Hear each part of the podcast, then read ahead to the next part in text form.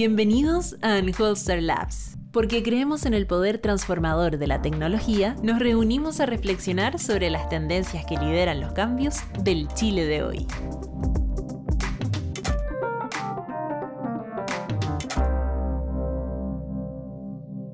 Hola a todas y todos. Bienvenidos a un nuevo capítulo de Unholster Lab, podcast impulsado para conversar acerca de los temas contingentes relacionados a la tecnología y datos. En esta oportunidad hablaremos sobre el trabajo de la Convención Constituyente, donde trataremos de entregar una mirada tanto desde los datos cuantitativos como el contenido del debate. Mi nombre es Cristóbal Uneos, soy director de Data Science de Anholster y nos encontramos hoy día con Christopher Martínez, doctor en Ciencia Política y profesor de Ciencia Política de la Universidad Católica de Temuco. Cristóbal, Christopher, muchas gracias por estar acá con nosotros. Hola Cristóbal, muchas gracias por la invitación. Y la idea, pues encantado, y la idea de la conversación de hoy día es hablar sobre el sistema político, cómo está quedando el sistema político, ya estamos en la última semana de la convención, y un poco entender cómo llegamos al punto en que estamos, y quizás podríamos partir conversando sobre cuál era el diagnóstico inicial que tenían los convencionales cuando partió la discusión sobre el sistema político. Yo creo que esa es una muy buena forma de aproximarse al tema, porque hemos escuchado tantas ideas y algunas se asemejan un poco al diagnóstico inicial y diagnóstico que también a veces tenía ciertos errores. Parte del diagnóstico de los convencionales era en el fondo hacer un sistema mucho más expedito para la toma de decisiones. Eh, eso podía obedecer a muchas razones, pero por lo menos eso es lo que se planteaba. Y en ese sentido había que derribar algunas barreras a esta toma de decisiones. Una de esas barreras era el Senado, eh, recordemos también que se buscaba eliminar el Tribunal Constitucional, eh, debilitar la autonomía del Banco Central, eh, intervenir también, por ejemplo, el Poder Judicial de alguna manera como se está haciendo con esta reforma. Entonces, la verdad es que ese espíritu rondaba mucho más allá de lo que era la Comisión de Sistema Político. Pero también yo quisiera que mencionar que hay también cuál es el diagnóstico que surge durante el estallido, que es lo que gatilla todo esto. Y ese diagnóstico no estaba muy relacionado con la eficacia del sistema político, sino que tenía que ver con una desconcentración de poder simbólicamente y en, muchas dimensiones, y también con hacerlo más inclusivo y terminar en el fondo con los abusos y con la impunidad que había caracterizado la política en los últimos años.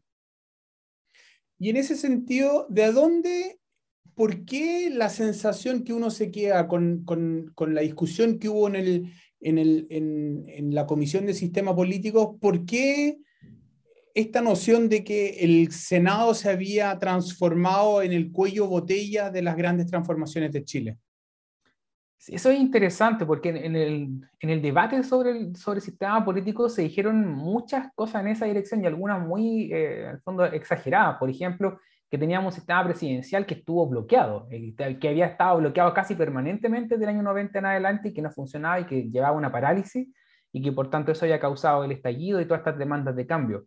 Y dentro de ese mismo discurso se incluye el rol del Senado, como un Senado como una institución oligárquica, elitista, que había servido de freno para muchas reformas, cuando en realidad el freno habían sido relativamente las dos, tanto la Cámara de Diputados como el Senado. Pero con la salvedad de que cuando el Senado sí en el fondo fue mayor freno, era cuando existían los senadores designados, y eso fue hasta el año 2006, que fue la última elección, hasta que se renueva el Senado esa vez, eh, entonces, había elementos que no tenían que ver con el órgano llamado Senado, sino con las reglas sobre su composición. Perfecto. Y si nos vamos más allá de eso, que hubo una discusión, y, y, lo vimos en la discusión del sistema político, que, que el presidente tenía mucho, mucho poder, muchas atribuciones, y era parte del diagnóstico que había que desconcentrar el poder del presidente. ¿En qué se manifestaba esa concentración del poder del presidente? Sí, esa es otra buena pregunta, porque eh, la verdad es que había una confusión sobre lo que eran atribuciones constitucionales y que automáticamente se asemejaban de que eso significaba poder, cuando en realidad la influencia del presidente sobre el sistema político está limitada incluso por la existencia de otras instituciones del Estado, como la Contraloría, como el Tribunal Constitucional, como la Corte Suprema y el propio Congreso y los partidos que participan, y sin contar por, la ciudadanía que participa activamente más o menos. Entonces, esa noción de que había un exagerado poder, eh, en el fondo lo que sí había eran varias atribuciones que se concentraban en la figura del presidente. Y en ese sentido, la Comisión del Sistema Político yo creo que ahí ha sido coherente en términos de de determinar que habían muchas atribuciones en manos del presidente y por tanto tendríamos que restarle. Yo creo que en el balance se le han restado atribución al presidente versus eh, algunas ventajas que se le ha dado, por ejemplo, con el tema de la reelección presidencial. Yo destacaría un par de áreas en que se ha debilitado el poder del presidente. Por ejemplo, en el tema de la urgencia de los proyectos de ley. Eh, ahora se tiene que declarar con, el Congreso esa, urgencia. En el fondo, la simple urgencia, la suma urgencia inmediata e inmediata es la única que el presidente ahora solamente la puede declarar de manera unilateral. A ver, pensemos, para que lo que nos escuchan, tratemos de ver, eh, de ver cuál es la diferencia entre lo que hay hoy día y lo que va a haber asumiendo que se aprueba esta nueva constitución. Hoy día el presidente tiene la exclusividad de, de un conjunto de materias, él solo puede subir los impuestos, él puede subir él solo puede fijar cotizaciones de seguridad social, él solo puede em, rebajar la, hora, la jornada laboral, ¿no es cierto? Y el nuevo, la nueva constitución le quita atribuciones, es decir, hoy día ya, por ejemplo, en pensiones, el Ejecutivo ya no tiene solo la exclusividad, la tienen también los parlamentarios, pero en el, en el modelo de hoy día, el gobierno es el que pone la urgencia, le dice al Congreso, discuta este proyecto de ley ahora, ¿correcto? Eso se acaba. Eso en el fondo cambiaría, no, no, conocemos los detalles, pero eso sí cambiaría, porque como bien dices tú, la urgencia, que esta atribución que tiene el presidente de decirle al Congreso, tenemos tantos días de aquí hasta que el proyecto sea votado y que en el fondo eso interfiere con el funcionamiento del, del Congreso, con, con, los temas que se tratan durante el día. Entonces sí el presidente podía marcar la, la pauta respecto de eso. Ahora eso va a ser decidido por el presidente y el Congreso también. Entonces en ese sentido... ¿Qué pasa si hay, si hay diferencias de opinión?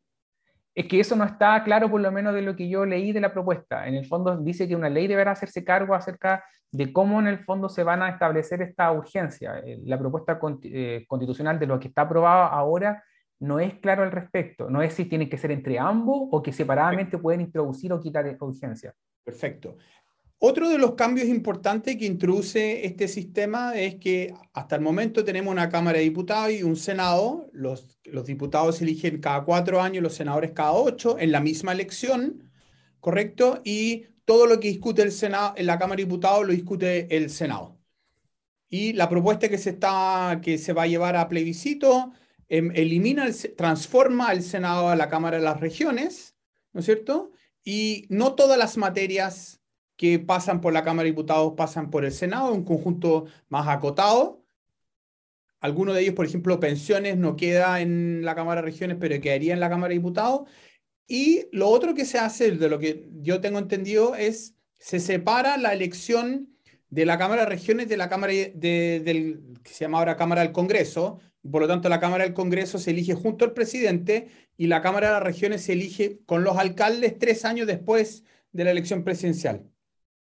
Exactamente, se desacoplan las elecciones de, de, senadores y de lo que es de diputados, que actualmente se sostienen todas cada cuatro años. La diferencia está en que los senadores duran ocho años en su cargo. Ahora, tanto diputados y diputadas como senadores y, bueno, representantes regionales, que el, nuevo nombre, van a durar cuatro años. Pero como bien dices tú, las elecciones de, para la Cámara de las Regiones va a ocurrir tres años después de la elección presidencial y la elección para el, para el Congreso.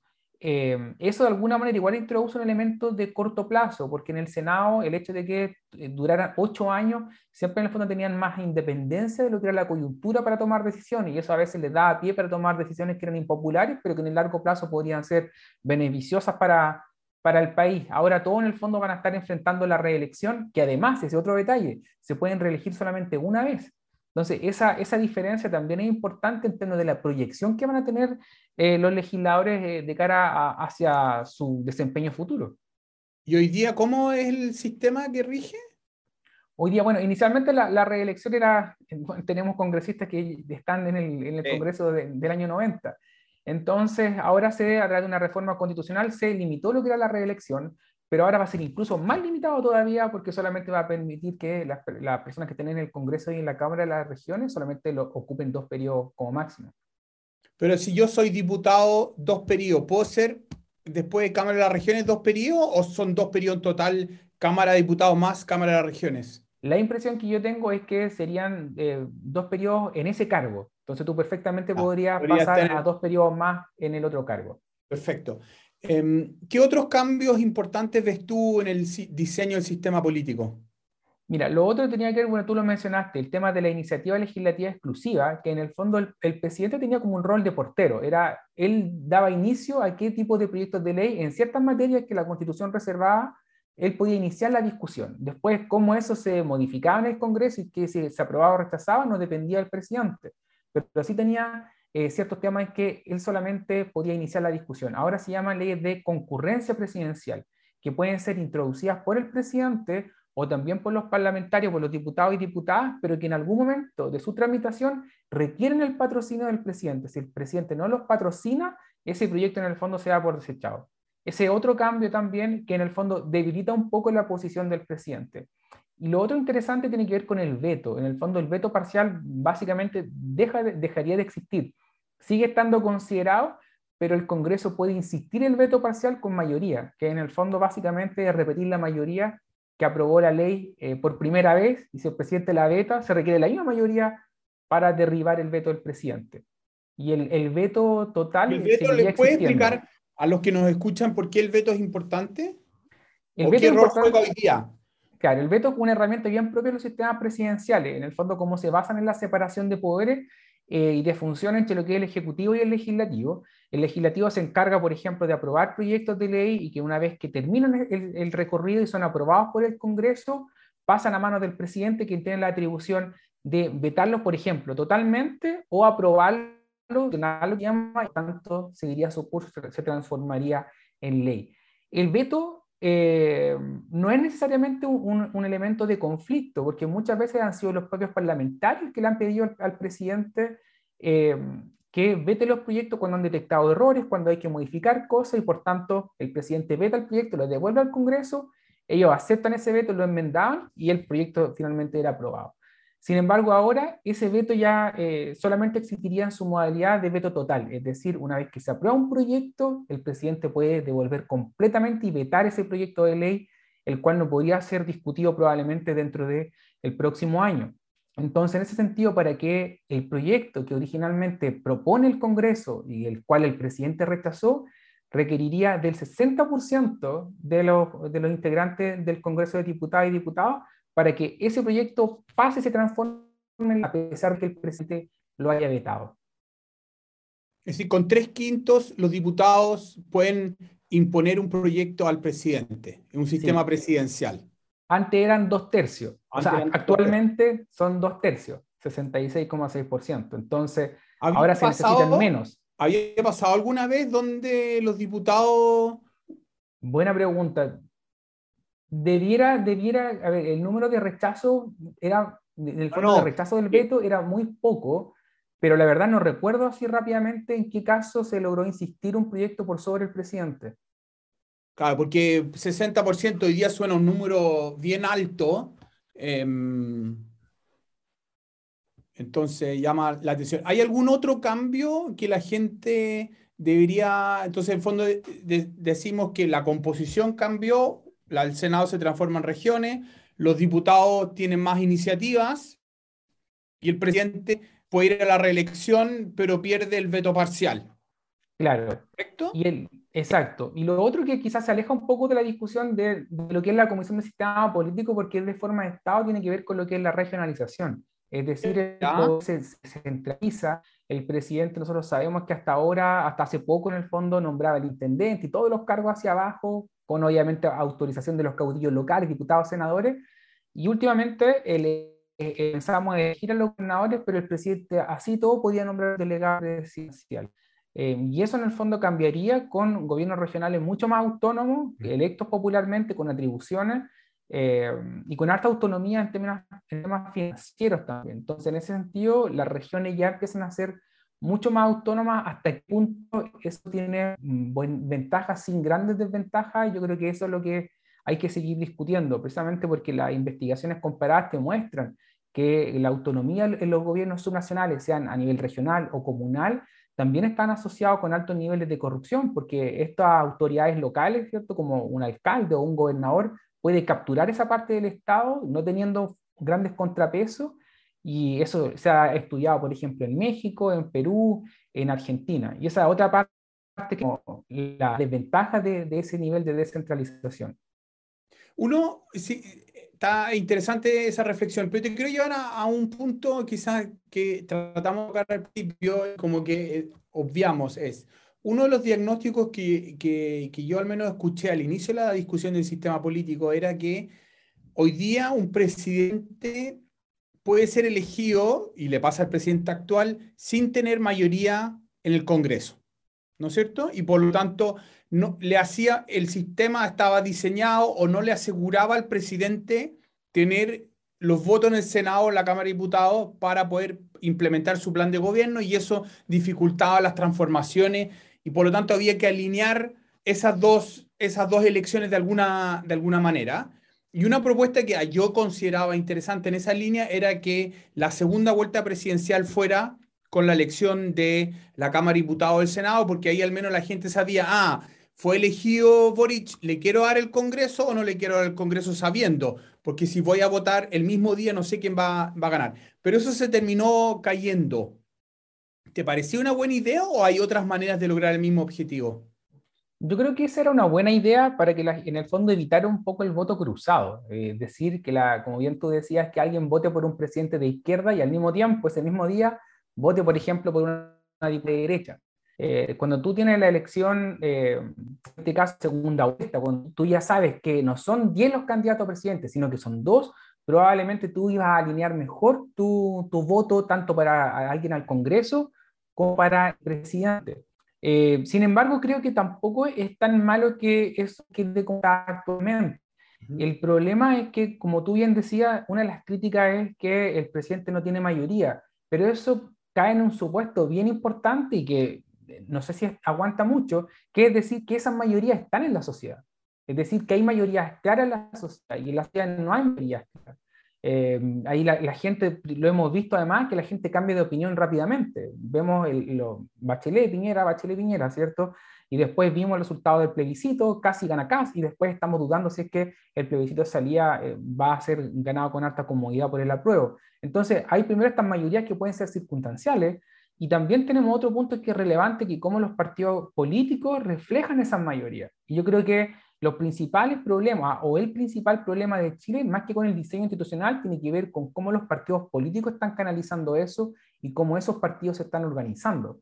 Entonces, si tú incluso el presidente Boric tiene actualmente problemas para mantener a su coalición unida, nada te garantiza que si ese tenido mayoría, él no hubiese enfrentado a esos mismos problemas. Te, lo pongo, te pongo la pregunta de, de otra manera. ¿El diseño actual del sistema fomenta que hayan más o menos partidos? Porque de lo que yo te escucho es que tú me dices la fragmentación de los partidos, una cosa la división, la pluralidad de la sociedad en términos políticos, ¿ya? Esa es un dato porque es difícil cambiarla. Pero otra cosa es que las leyes y el diseño institucional hagan que haya más partidos o menos partidos, ¿no es cierto? Entonces la pregunta es si tenemos un diseño institucional que, que incluso va más allá de la constitución, que de alguna manera fomenta que haya muchos partidos chicos y por lo tanto hace más difícil la gobernanza, o tenemos un sistema de partidos que impide que los, verdaderos partidos surjan y por lo tanto está manteniendo artificialmente vivos partidos que no deberían existir.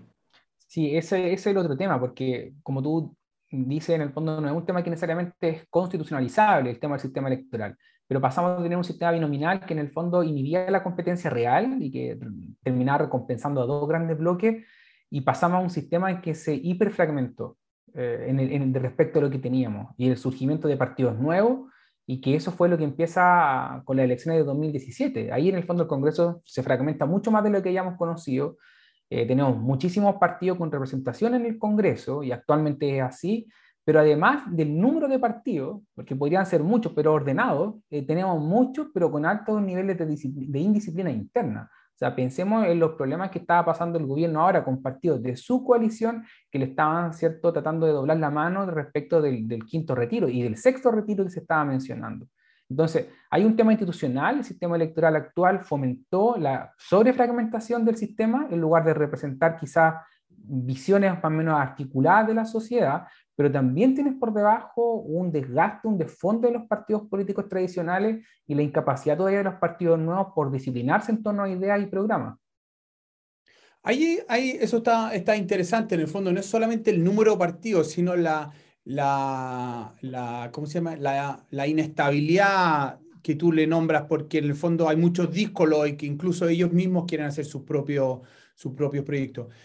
De alguna de, de la discusión en el sistema político, ¿hay ideas que se conversaron en las comisiones que, que de alguna manera hayan no hayan prosperado, pero que te parecieron ideas interesantes que probablemente van a reflotar en el, en el futuro?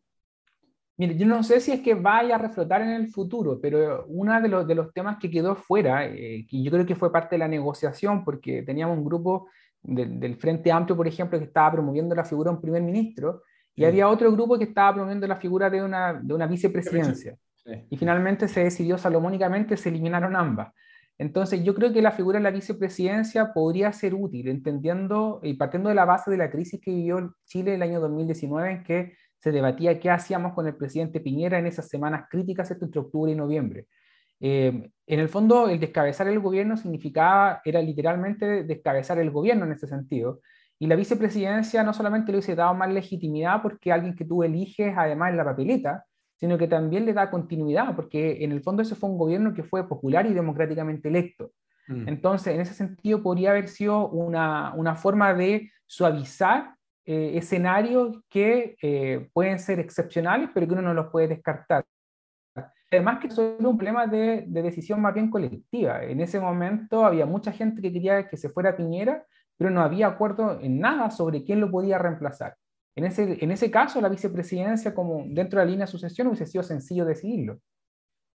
Claro, pero también es, yo pienso que bajo ese, que bajo ese argumento, hacer una constitución o introducir un cambio en la constitución por un evento, eh, no sé si es buena idea, porque entonces cada vez que pasa un evento raro, queremos modificar la constitución. En el caso de Estados Unidos, cuando fue la elección de Bush la primera vez, no sé si hubo este problema, el conteo de los votos en Florida y terminó la Corte Suprema, también había gente que decía había que reformar la Constitución y otros decían no, pues es un caso extremo, no va a volver a, em, a, pasar. Entonces, claro, si cada caso extremo lo usamos para legislar la Constitución, quizá la Constitución tendría cargos raros también. Sí, yo creo que en el fondo yo estoy de acuerdo contigo, en el fondo, pero pensemos que también la discusión fue que a partir de la crisis que yo Chile en 2019 se proponía cambiar a un sistema parlamentario. O sea, aquí no estamos hablando de generar un cargo que es un cargo que se complementa con el presidente, sino que era cambiar de cuajo en el fondo el régimen político. Entonces, eh, si es que atendíamos esa necesidad, yo encontraba que era mucho más simple y además es una, un cargo que existe en casi todos los países de América Latina, salvo Chile y uno más, eh, y en ese sentido podría haber sido una innovación, pero tampoco creo que sea algo que va a dejar coja la próxima constitución o que vayamos a tener problemas serios porque este cargo no está. Pensando en el, en el, en el imaginémonos que la constitución se aprueba, el gana la prueba el 4 de septiembre y empieza a funcionar. Olvidémonos la transición. ¿Tú crees que este nuevo diseño va a poder resolver y, se van a poder resolver algunos de los problemas que llevaron al diagnóstico? Yo no estoy tan optimista de eso y, y creo que en parte puede ser por el diseño que se está logrando ahora, pero en parte porque se ignora que el problema más profundo que estamos viviendo tiene que ver con la organización política en términos de los partidos políticos.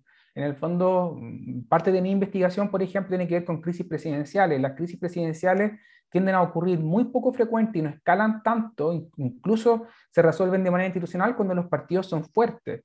Eh, entonces, ya tienes un elemento de que cuando los partidos son fuertes, tú puedes el presidente puede descansar en mayorías que son más leales, que son más disciplinadas, que en el fondo si tienen los votos los van a cumplir.